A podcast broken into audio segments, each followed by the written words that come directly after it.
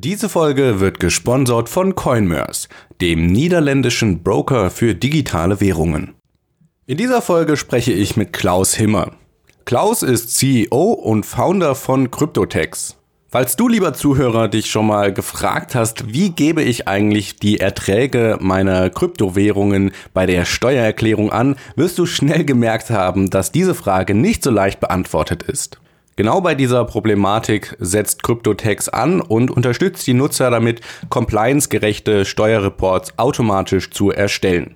Ein sehr nützliches Business also und in diesem Gespräch werden wir mit Klaus einen genauen Blick darauf werfen, wie die Idee zustande gekommen ist und wie das Unternehmen funktioniert. Und im Weiteren dann natürlich auch einen regulatorischen Blick auf Deutschland und die weitere Welt werfen. Und damit wünsche ich viel Spaß beim BTC Echo Podcast Klaus Himmer und Kryptotex. Der BTC Echo Podcast. Alles zu Bitcoin, Blockchain und Kryptowährungen.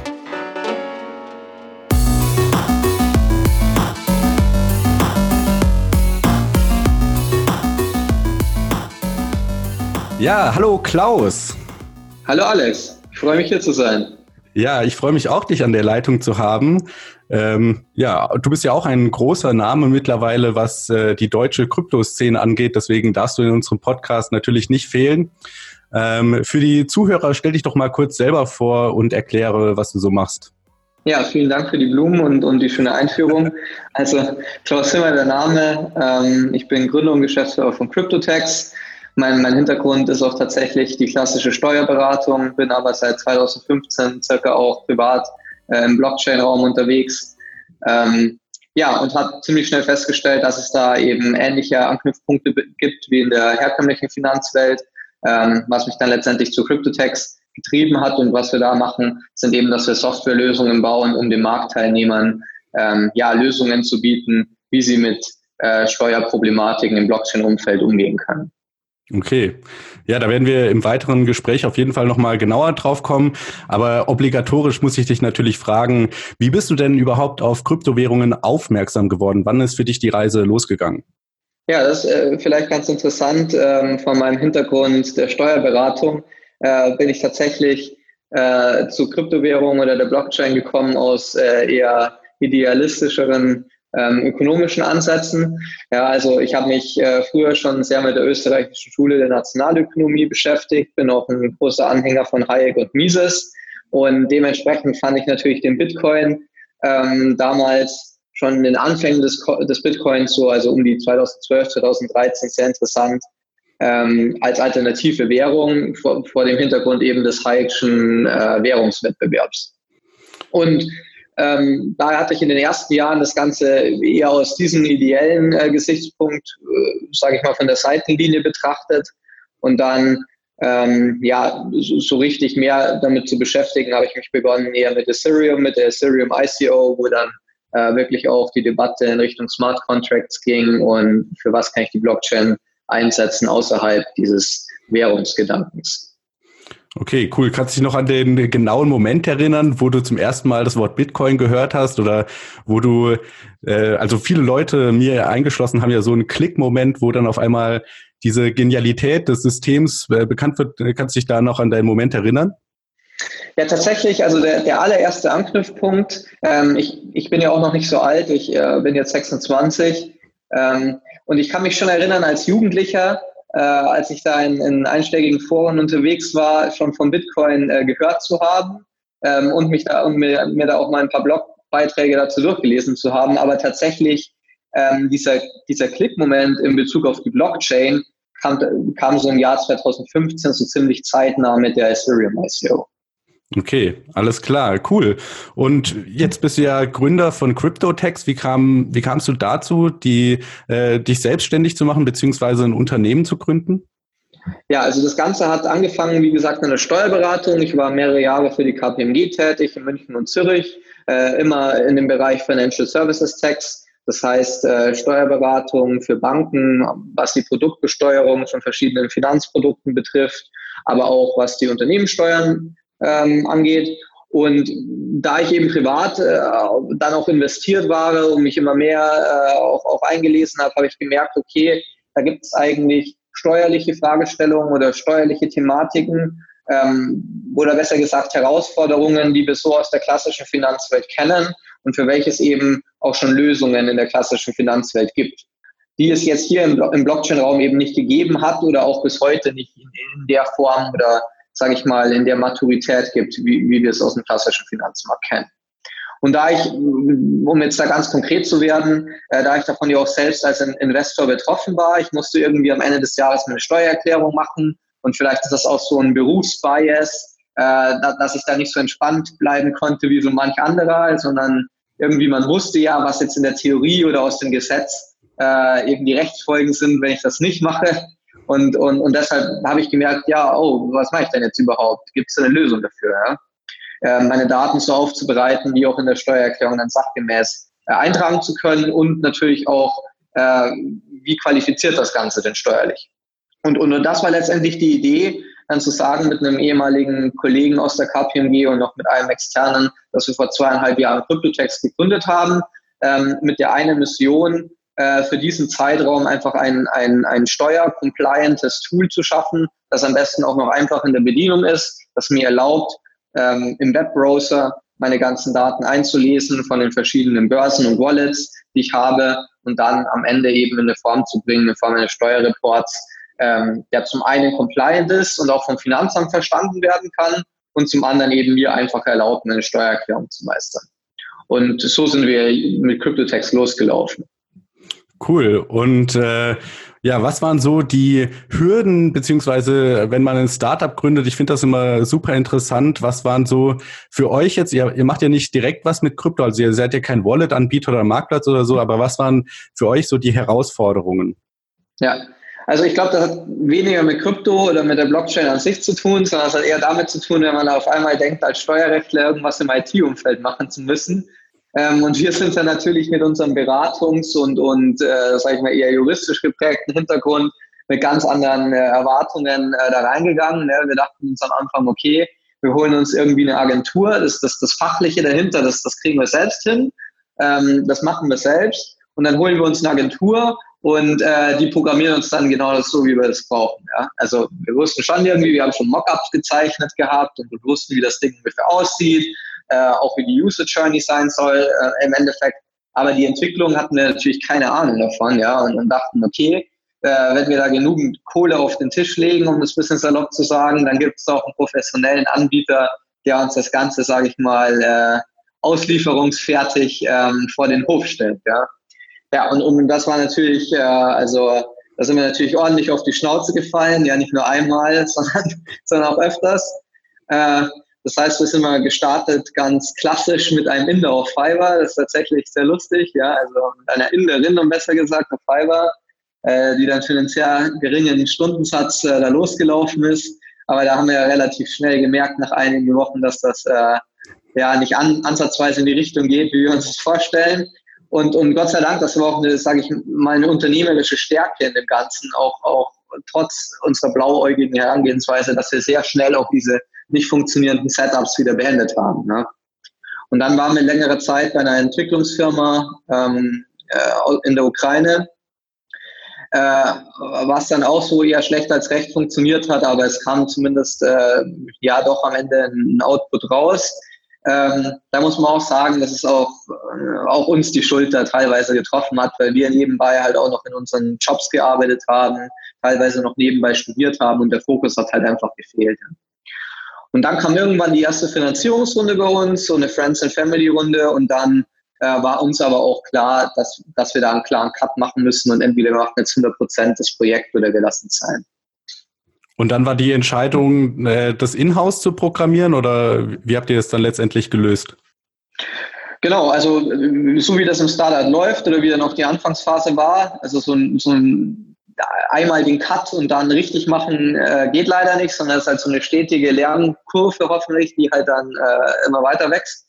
Und tatsächlich ist es so, dass wir dann die Zusammenarbeit mit dem, mit dem Dienstleistungsunternehmen in der Ukraine beendet haben. Das war noch schon relativ früh, also ich sag mal so ähm, ja, spätestens Mitte 2018 oder eher Q1 2018 äh, war es dann auch erledigt. Dann hatten wir erst einen, einen externen CTO zu uns geholt, der dann auch ein bisschen in-house was gemacht hat. Ähm, haben dann auch den, die ersten Inhouse-Entwickler angestellt. Und dann äh, hatten wir eine ganz glückliche Erfahrung auf dem Hackathon in London. Und da haben wir eben ein Team kennengelernt, auch aus der Ukraine, ähm, mit dem wir jetzt bis heute zusammenarbeiten. Das heißt, wir haben, wir haben so eine outgesourcete IT-Abteilung in der Ukraine von Freelancern, die aber nur für uns arbeiten, die wir auch öfter einfliegen lassen. Das heißt, wir sind da im täglichen Austausch und äh, haben dann die Inhouse-Entwickler, genau. Cool. Und CryptoTex mittlerweile ist ein, äh, ja, ein vollwertiges Online-Tool, wenn ich das richtig verstehe, mit dem man einfach seine Steuererklärung auf die Kryptowährungen ähm, ja, ausfertigen lassen kann, oder? Exakt. Also inzwischen ist es tatsächlich so, dass wir ähm, auch eine, eine, ja, also nicht mehr keine Single Product Company mehr sind, sondern auch eine Produktlandschaft haben. Ich teile das immer sehr gerne äh, ein in, in diesen das Kernprodukt, was immer noch das äh, Text Reporting, also diese Reporting-Nische ist.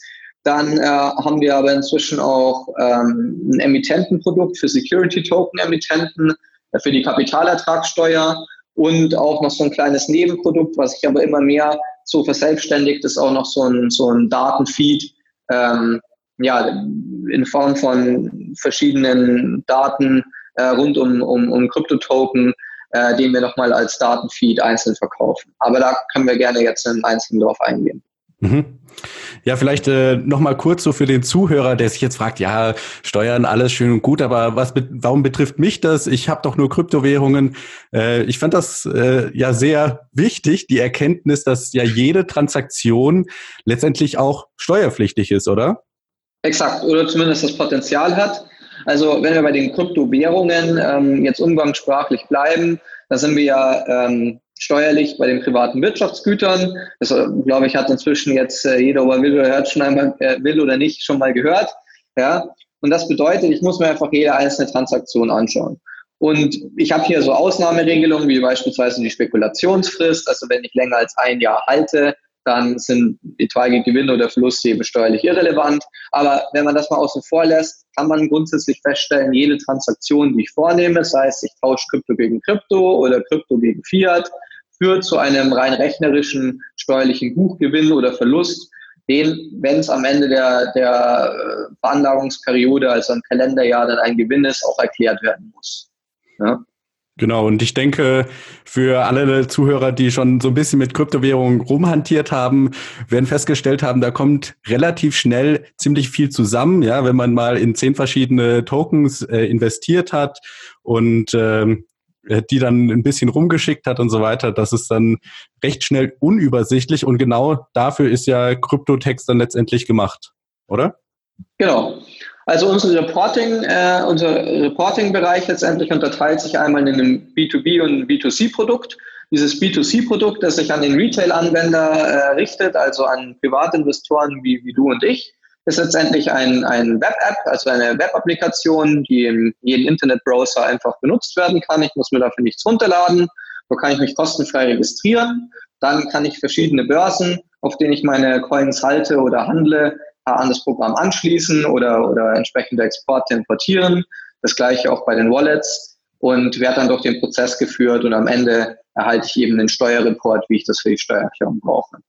Und den würde ich mir dann runterladen und an meine Steuererklärung anheften. Richtig? Genau, also den kannst du dir als PDF oder als Excel exportieren am Ende. Und inzwischen ist es ja so, das ist aber kein Kryptospezifika, sondern allgemein für die Steuererklärung, dass Belege nur noch eingereicht werden sollen auf Anfrage durch das Finanzamt. Das heißt, am, Anf am Ende würdest du letztendlich ähm, die, die, äh, ja, das Endergebnis in eine Steuererklärung übertragen. Da bekommst du aber in unserem Report auch genau gesagt, in welche Zeile welche Zahl geschrieben werden soll. Und wenn das Finanzamt dann eine Rückfrage hat, kannst du sozusagen mit unserem Report bis runtergebrochen auf jede einzelne Transaktion alles ganz genau nachweisen. Okay, super. Äh, jetzt habe ich noch zwei Fragen. Wie ist das denn, wenn ich einfach nur ganz äh, konservativ an die Sache rangehe und sage, ich kaufe mir ein bisschen Bitcoin. Das heißt, ich gehe von Fiat zu Bitcoin und dann, keine Ahnung, schicke ich die Bitcoin noch von der Börse an meine eigene Wallet. Ist das auch schon eine Transaktion, die man bei der Steuererklärung angeben muss? Oder weil man ja hier eigentlich keinen Gewinn gemacht hat, äh, muss man das nicht angeben? Exakt. Also das ist auch so ziemlich der einzige Fall, wo du tatsächlich nicht aktiv werden musst. ähm, oder auch keine größeren Risiken damit einhergehen. Also wenn du wirklich nur Euros, ja, also da ist auch nicht Fiat Fiat, sondern es kommt halt auch das gesetzliche Zahlungsmittel in dem jeweiligen Staat an. Das heißt, in Deutschland ist es halt der Euro. Wenn du Euros in äh, Krypto tauscht und dann auch nichts mehr machst oder nur noch zwischen deinen Wallets hin und her schickst oder Börsen, dann müsstest du auch nichts angeben. Okay. Aber natürlich ist es ein Rattenschwanz, wenn, denn wenn ich irgendwann nicht anfange, meine, meine Transaktion aufzuzeichnen, irgendwann mal will ich ja vielleicht doch verkaufen und dann brauche ich ja doch die gesamte Historie, um letztendlich meine Gewinne berechnen zu können und so weiter.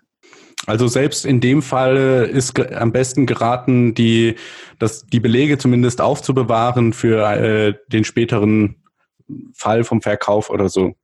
Exakt. Oder halt die Daten in unser Tool zu importieren. Ja, das geht ja auch kostenlos. Du zahlst ja wirklich nur für die Jahre, wo du dann äh, Reports erstellen willst. Das heißt, du kannst die Daten schon mal bei uns in unserem Tool hinterlegen oder du kannst halt die Exporte abspeichern.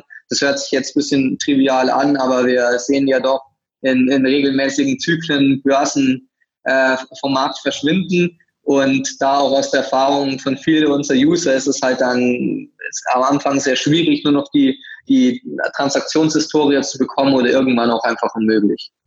Okay. Ja, jetzt äh, habt ihr äh, das Tool schon erstellt und das funktioniert. Was sind gerade so eure aktuellen Entwicklungen? Ich habe zum Beispiel auf dem Blog gelesen, dass ihr eine API jetzt rausgebracht habt. Was, was hat es damit auf sich?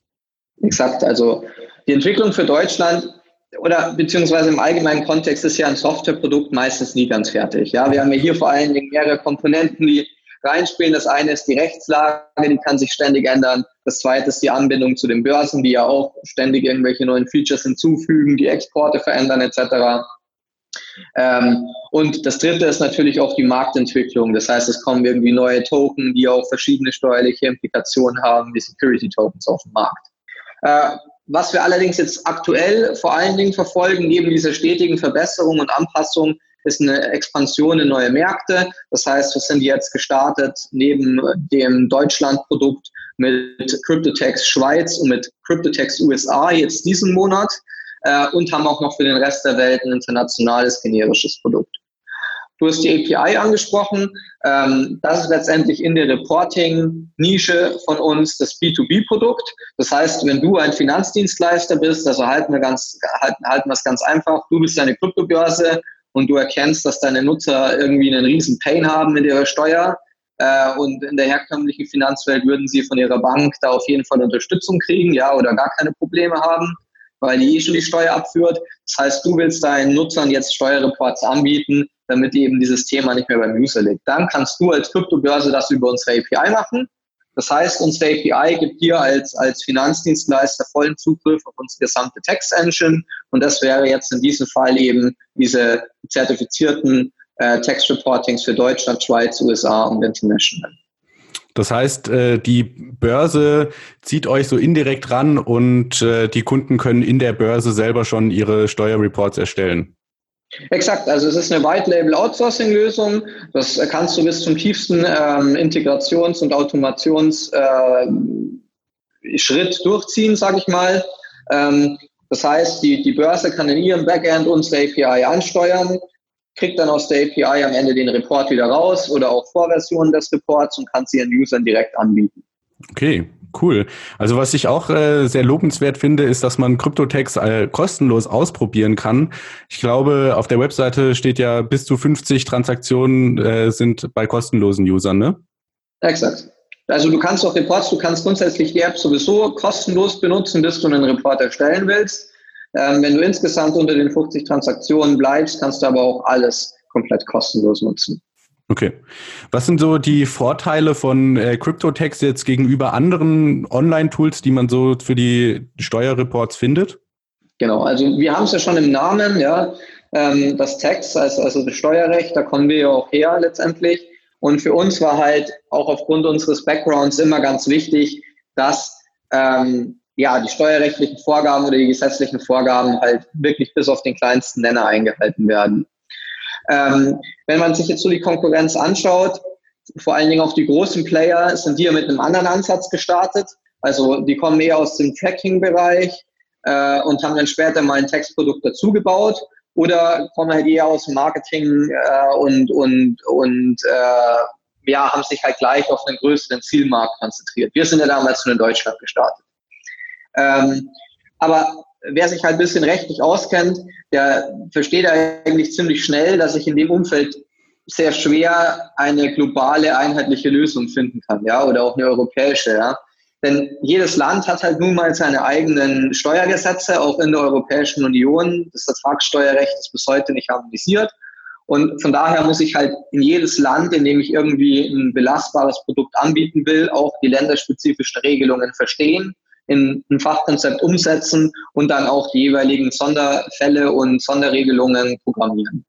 Und das ist halt so unser Approach, dass wir sind mit einem kleineren Markt gestartet nur in Deutschland, haben aber jetzt von der fachlichen Tiefe und Breite, denke ich, sind wir bis heute konkurrenzlos ähm, und fangen jetzt an, eben in andere Märkte zu expandieren und haben jetzt für jedes Land, das wir neu anbieten, einfach eine, ein, eine, eine, eine länderspezifische Steuerlogik. Und was ich zuletzt im Markt gesehen habe, sind wir die einzigen, die wirklich in der fachlichen Tiefe und Breite sowas anbieten. Also wenn man seine Kryptos bei der Steuer angibt, dann lieber richtig. Und äh, genau, also ich finde es super, dass ihr da die Nuancen von jeder einzelnen Region ähm, ja, berücksichtigt. Auch jetzt gerade, was du angesprochen hast mit den USA, das ist ja wahrscheinlich auch nochmal ein ganz anderes Biest als Deutschland jetzt, weil die zum Beispiel ja gar keine so Spekulationshaltefrist von einem Jahr haben, oder? Genau, also in den USA gibt es auch eine Spekulationsfrist, aber sie hat letztendlich andere Rechtsfolgen.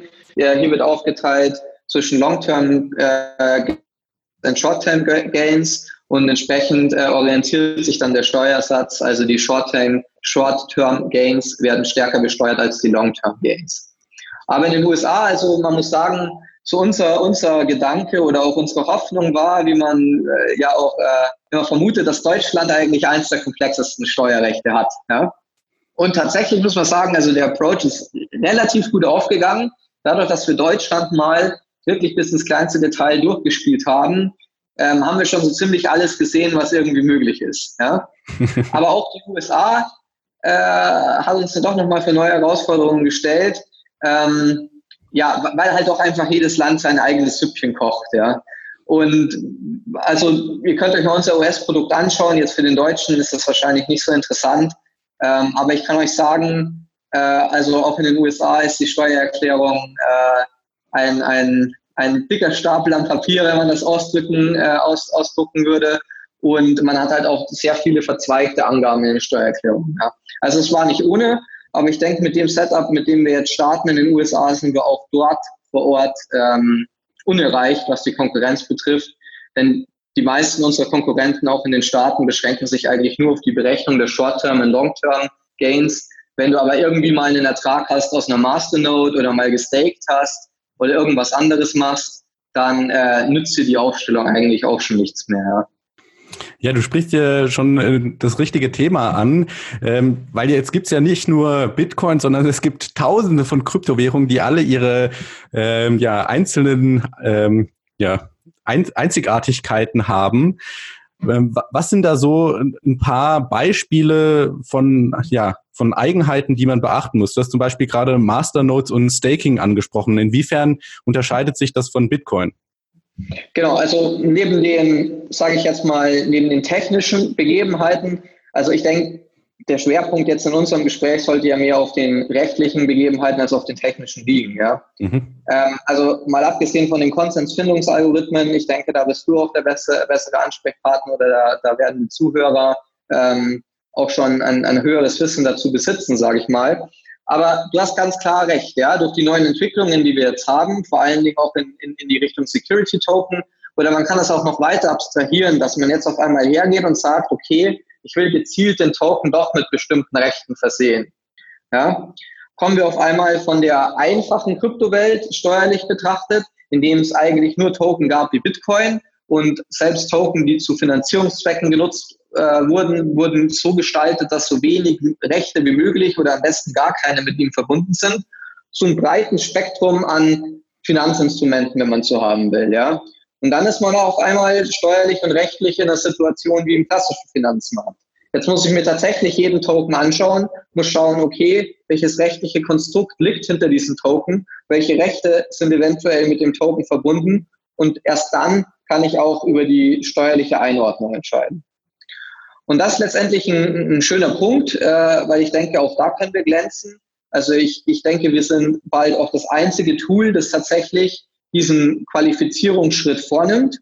Alle anderen Tools, äh, die ich zumindest im Markt kenne, ähm, können nur eine einheitliche Einordnung, also ob das jetzt ein Bitcoin ist oder ein steuerliches Genussrecht von Bitbond, das spielt für die keine Rolle, sondern die sind halt alle immer im Cryptocurrencies-Regime, wenn man es äh, einfach ausdrücken will. Wir haben uns der Herausforderung gestellt, haben tatsächlich inzwischen auch schon eine Lösung dafür programmiert, die bald live kommt. Und das führt uns auch zu unserem Datenfeed, der so als Nebenprodukt dazu entstanden ist. Du musst dir das so vorstellen, in der klassischen Finanzwelt hast du auch ganz viele Finanzprodukte, die fantastischsten Ausgestaltungen aufweisen können. Ja, also jeder, der mal ein bisschen im CFD-Markt oder so äh, unterwegs war, der kennt das, irgendwelche Triple Knockout äh, Produkte etc. Ähm, und, und, und es gibt aber inzwischen Systeme, wie, wie das operativ dann abläuft im Steuerreporting. Das heißt, wenn ich beispielsweise eine Bank bin und, und mein Kunde handelt hier eine breite Auswahl an Finanzinstrumenten, sagen wir mal, der hat Aktien, der hat Bonds, der hat äh, irgendwie Fremdwährungen und, und noch irgendwelche Derivate, dann muss ich für meinen Kunden ja in den meisten Fällen sowieso schon mal eine Kapitalertragssteuer einbehalten. Das heißt, ich muss mir schon mal die Frage stellen, was ist das, wie ist das zu besteuern und am Ende auch noch die Steuer ausrechnen für den Kunden. So, und hier gibt es Datenprovider, die eben genau diese Informationen liefern. Das heißt, wenn Daimler eine Dividende ausschüttet, dann sieht die Bank, okay, mein Kunde bekommt hier 10 Euro, was ist das, wo kommt das her? Und dann sagt ihr der Datenprovider, pass mal auf, das ist die Dividende von Daimler und die hast du steuerlich wie XY zu, beha äh, zu behandeln. Ja? Natürlich ist das am Ende dann so ausgestaltet, dass ich als Bank das auch theoretisch automatisieren könnte. Ja? Das heißt, ich mappe die Zahlung zu dem Service Provider und weiß dann ganz genau, okay, ich muss XY machen. Davon sind wir natürlich im Kryptomarkt meilenweit entfernt. Ja? Also es, es, es ist ja schon schwer, überhaupt Stammdaten zu Erträgen oder zu Coins zu finden, geschweige denn irgendwelche rechtlichen Bewertungen. Wir haben uns der Herausforderung gestellt und tatsächlich angefangen, zusammen auch mit dem Hintergrund der ITSA, die wir ja nebenbei noch äh, mitgegründet haben, also die International Token Standardization Association, die sich eben mehr um den technischen Part und den Master Data Part, wenn man so haben will, äh, kümmert. Das heißt, ich schaue, welche Token gibt's, vergibt auch mal einen Unique Identifier dafür, damit ich nicht mehr einen Ticker mit drei Buchstaben benutzen muss, von dem wir inzwischen äh, mit unseren 8000 Coins in der Datenbank schon sehr viele Duplikate irgendwann haben ja, und damit umgehen müssen. Sondern jetzt haben wir mal eine einheitliche Nummer, wo ich genau weiß, das ist Token XY. Und da haben wir als Kryptotext jetzt aufgesetzt und sind tatsächlich hergegangen, haben mit unserem fachlichen Partner ein Fachkonzept entwickelt, wie können wir diese Token steuerlich klassifizieren und haben jetzt schon mal die ersten 300 ähm, Coins und Tokens nach, Market nach Marktkapitalisierung abgearbeitet und steuerlich klassifiziert. Das ist ungefähr, entspricht über 98 Prozent der gesamten Marktkapitalisierung. Und hier gehen wir tatsächlich her und bewerten jeden einzelnen Coin. Was ist das? Wie ist der ausgestaltet und wie ist der steuerlich zu bewerten? Und das ist letztendlich auch der Datenfeed, den wir jetzt, äh, der sich jetzt so ein bisschen verselbstständigt, weil eben auch andere Player im Markt äh, diese Daten benötigen. Und wir gehen sogar weiter. Das war jetzt die Stammdatenebene, wo ich mir sozusagen jeden Token anschaue. Und wir gehen jetzt noch weiter und schauen uns aber auch einzelne Erträge an. Ja? Also um in Deutschland zu bleiben, beispielsweise wenn Bitbond einen Ertrag ausschüttet, dann kriegst du bei uns in unserem Datenfeed genau an dem Tag auch eine Meldung, die dir sagt, okay, dieser Token hat den Betrag ausgeschüttet, es gibt so und so viele Token im Umlauf, das heißt, auf einen Token entfällt der Betrag XY, das ist der Umrechnungskurs an dem Tag und so ist es steuerlich zu bewerten. Mhm. So, und das Ganze wird natürlich auch in alle unseren Reporting-Produkten äh, eingearbeitet. Wir sind sozusagen unser erster oder unser bester Kunde. Ähm, das heißt, dass wenn du später unsere Tools benutzt, überhaupt nicht aktiv werden musst, weil wir automatisch dein, deinen Token letztendlich mit unserer Datenbank abgleichen und dann genau wissen, wie ist er steuerlich zu behandeln, wie sind die einzelnen Erträge zu behandeln. Okay, ja, wie ist das denn bei der steuerlichen Bewertung von, von Kryptowährungen oder von Kryptoassets? Gibt es da im, ich sage jetzt mal einfach im deutschen Gesetzestext Paragraphen, die relativ genau übereinstimmen oder ist das ein es ist ja ein neues Phänomen, was man jetzt einfach so an alte Formen anpasst oder müsste da vielleicht ein neues Gesetz äh, erlassen werden, was das richtig einordnet? Äh, wie, wie siehst du das?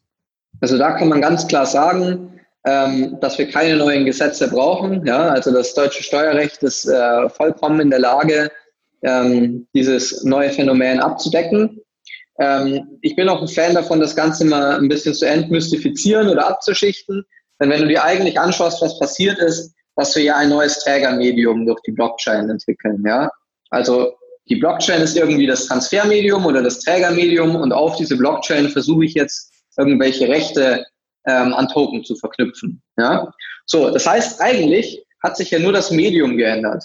Früher, die, die, die Zivilrechtler sprechen von der, von der Urkunde, ja, früher hatte ich das Blatt Papier und das Blatt Papier ist ja auch erstmal ein Blatt Papier. So, und jetzt muss ich es irgendwie hinkriegen, mit diesem Blatt Papier irgendwelche Rechte zu ähm, verknüpfen, ja, oder zu verbriefen. Daher kommt ja auch diese Begrifflichkeit.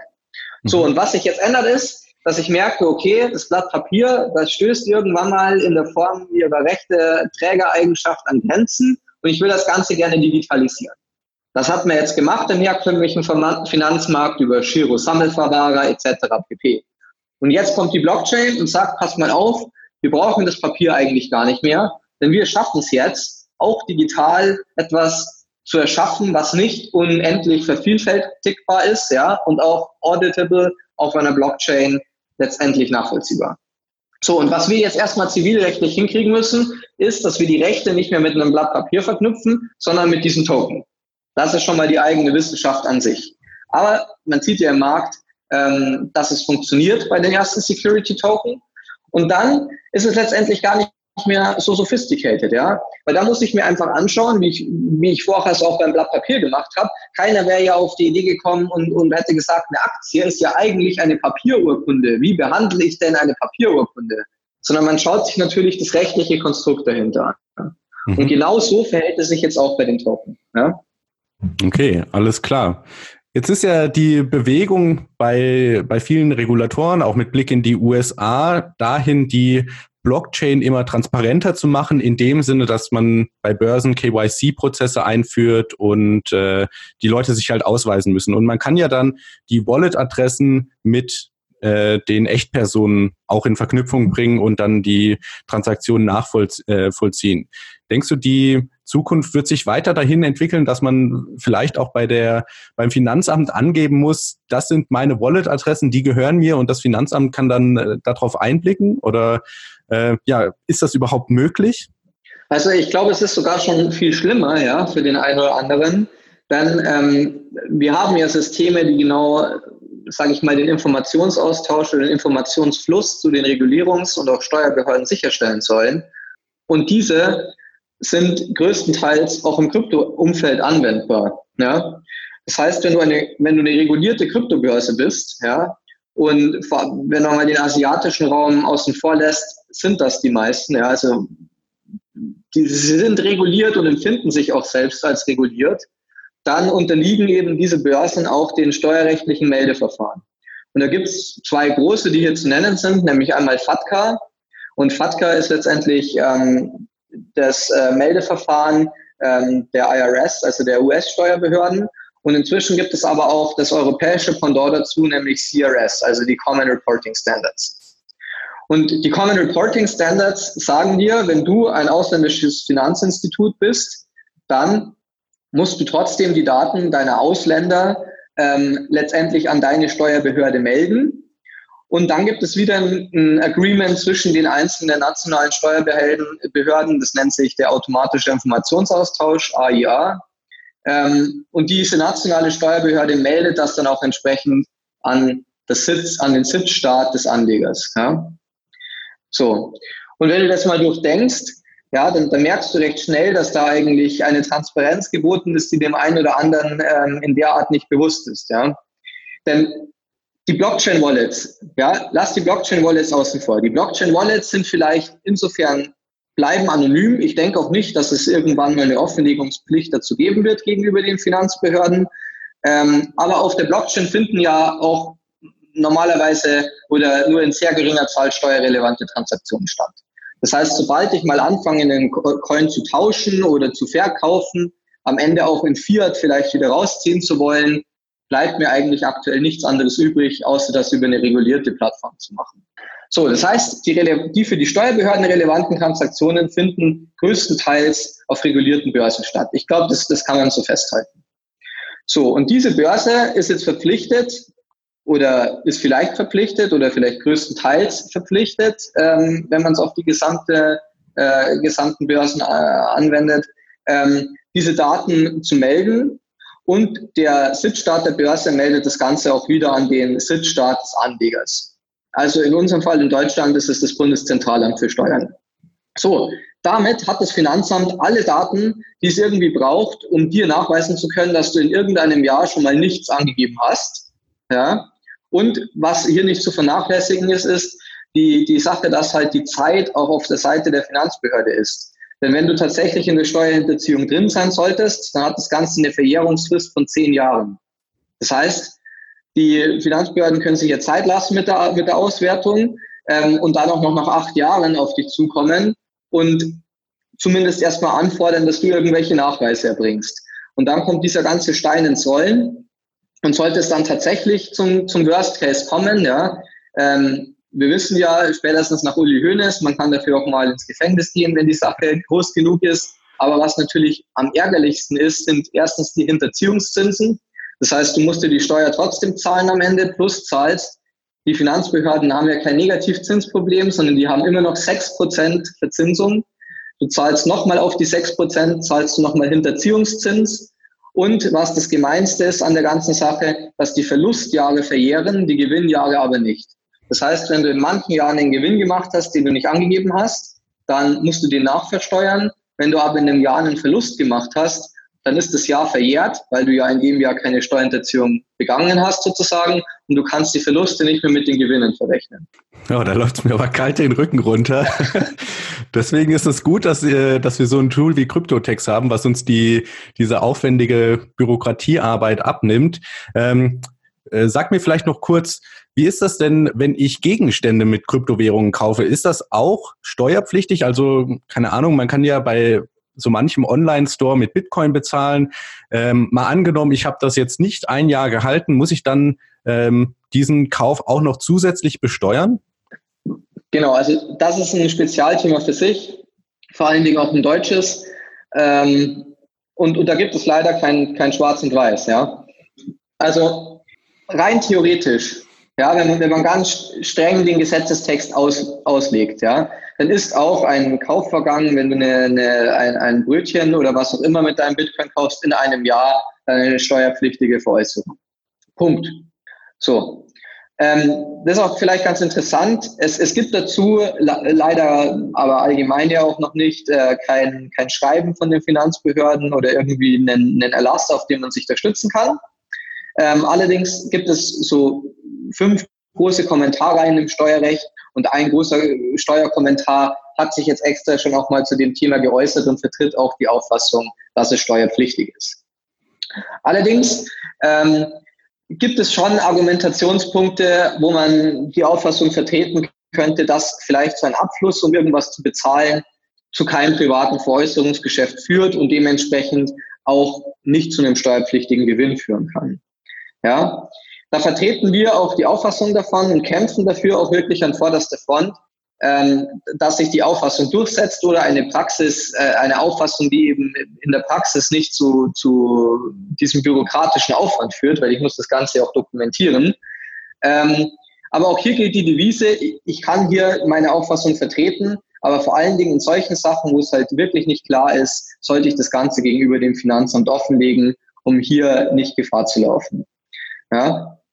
Ähm, wenn man jetzt mal diese rechtliche Diskussion zur Seite stellt, bleibt aber trotzdem die Frage, wie ich damit umgehen will. Denn wenn ich jetzt selbst zu, zum Ergebnis komme, okay, wenn ich, wenn ich Kryptos nur als Zahlungsmittel einsetze, dann soll das nicht steuerpflichtig äh, sein oder auch nicht für die Steuererklärung relevant, dann muss ich ja trotzdem schauen, sobald ich irgendwie anfange, meine Kryptos, die ich zum Zahlen benutze, mit meinen Kryptos, die ich irgendwie für andere Zwecke, also als Geldanlage oder was auch immer ähm, benutze, zu vermischen, muss ich es ja trotzdem dokumentieren. Ja? Und dann ist es zumindest von der Bürokratie her, macht es ja keinen Unterschied mehr, weil ich muss halt jeden Eingang und jeden Ausgang aus dem Wallet dokumentieren ähm, und entsprechend äh, mit den Anschaffungsvorgängen äh, mappen. Ja, aber ich denke, dass das ein ganz wichtiger Punkt ist, auch für die Adaption von, von Krypto als Zahlungsmittel. Ähm, wie auch immer das gelöst wird, es, es muss eine Lösung irgendwie dafür geben, sei es, ob sie jetzt von der gesetzlichen oder von der gesetzgebenden Seite kommt oder auch vom Markt, dass ich zum Beispiel, wenn ich ein POS-Terminal anbiete oder einen Wallet, mit dem ich, der, der eben zum, zum, zum Einsatz als Zahlungsmittel gedacht ist, dass ich eine Reporting-Engine wie unsere implementiere, die dem, Nutz, die dem Nutzer am Ende ermöglicht, zumindest mit einem einfachen Blatt Papier sich um seine Steuern zu kümmern. Ja, jetzt hast du gerade von, von rechtlichen Auffassungen gesprochen und ich muss sagen, ich kenne mich mit, mit äh, Rechtssachen überhaupt nicht aus. Deswegen ist gut, dass du im Call bist. Ähm, wie, wie ist das denn? Also wenn ich das so wie ich es gerade verstehe, wir haben ein Gesetz, das wird aber jetzt unterschiedlich interpretiert, ja, von der Judikative. Ich denke, das ist den meisten noch ein Begriff. Ist es dann so, dass man da einfach vor Gericht seine Auffassung von dem Gesetz ähm, vertreten muss und dann sagt der Richter äh, entweder ja, Sie haben recht oder sie, nein, Sie haben nicht recht und wenn dann einmal eine Entscheidung getroffen ist, gilt die auch für andere Fälle? Ist das so ein Präzedenzfall, der dann äh, als Vorwand genutzt wird? Ja und nein, ja. Ähm, also letztendlich in der Praxis ist es am Anfang viel einfacher. Das heißt, wenn du solche Transaktionen hast, wie ich gerade empfohlen habe, würde ich die auf jeden Fall offenlegen. Es ist ja meistens auch so, wer mit Kryptos zahlt, der hat auch spekuliert, also muss er sowieso irgendwie aktiv werden und ähm, inkludiert halt dann diese Zahlungen mit in, in, in seine Steuererklärung. Wenn du jetzt zum Beispiel unser Tool nutzt, dann hast du ja diese Transaktionen, die Zahlungen darstellen, ebenfalls bei uns mit dem Tool berücksichtigt. Du kannst dann auch angeben, dass das eben Zahlungsvorgänge waren. Und unser Tool nach unserer Steuerlogik behandelt diese dann auch als steuerfrei. Ja? Allerdings ist jede Zahlung dann in, in dem Steuerreport ausgewiesen und es steht eben auch in den Läuterungen dabei, welche Rechtsauffassung hier vertreten wird, mit einer kleinen Begründung.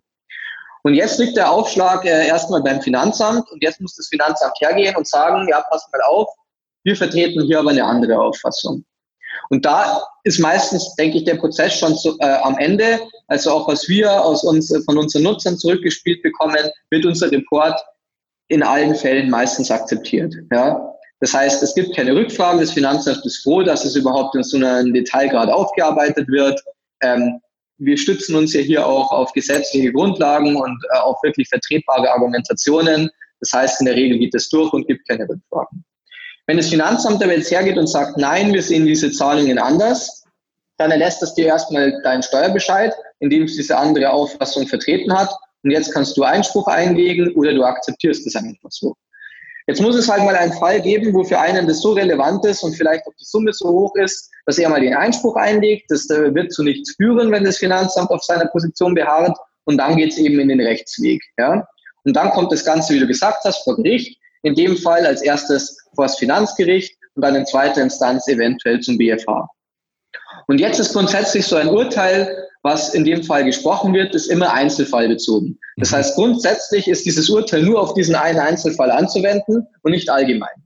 Aber wenn ich natürlich so grundsätzliche Fragestellungen behandle, wie jetzt in diesem Fall, ob Zahlungen mit Kryptos steuerlich zu privaten Wirtschaftsgütern führen oder nicht, dann hat das natürlich schon eine allgemeine Wirkungskraft ähm, und wird dann im Regelfall auch vom BMF, also vom Bundesfinanzministerium selbst, auch aufgenommen, dass es bindend wird für die Finanzämter, weil ja jeder weiß, okay, wenn ich dagegen klage, dann bekomme ich vor Gericht ja Recht. Ja.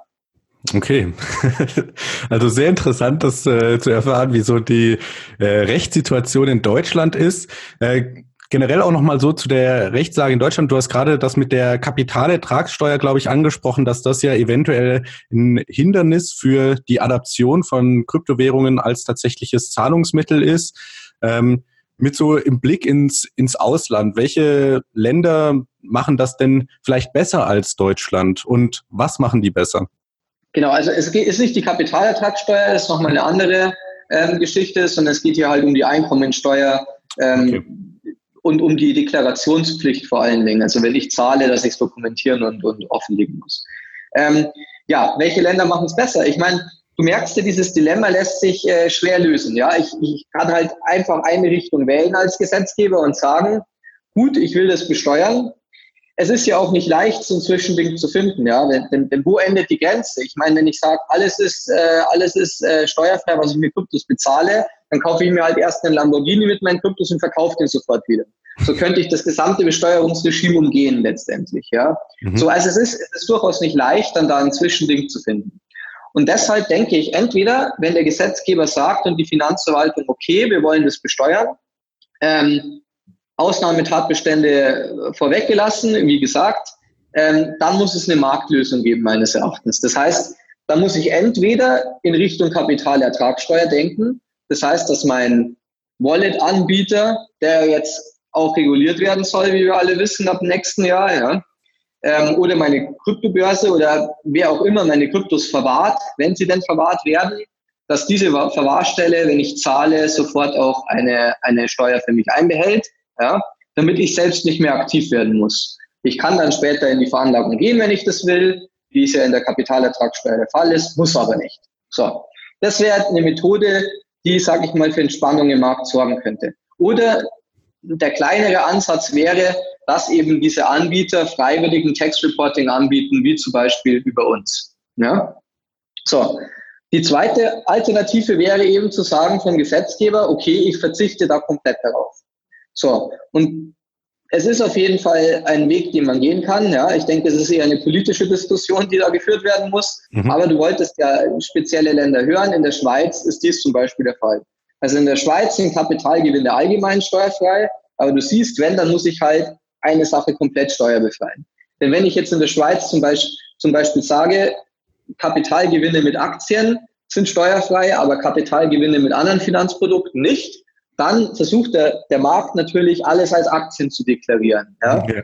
Du kommst einfach in eine Spirale, die nur für Bürokratieaufwand auf Seiten der Finanzverwaltung äh, führt und, und am Ende wirst du halt auch wieder 100 Fälle haben, wo es zu einem Szenario kommt, das die Finanzverwaltung nicht will oder eben äh, den Markt schädigt.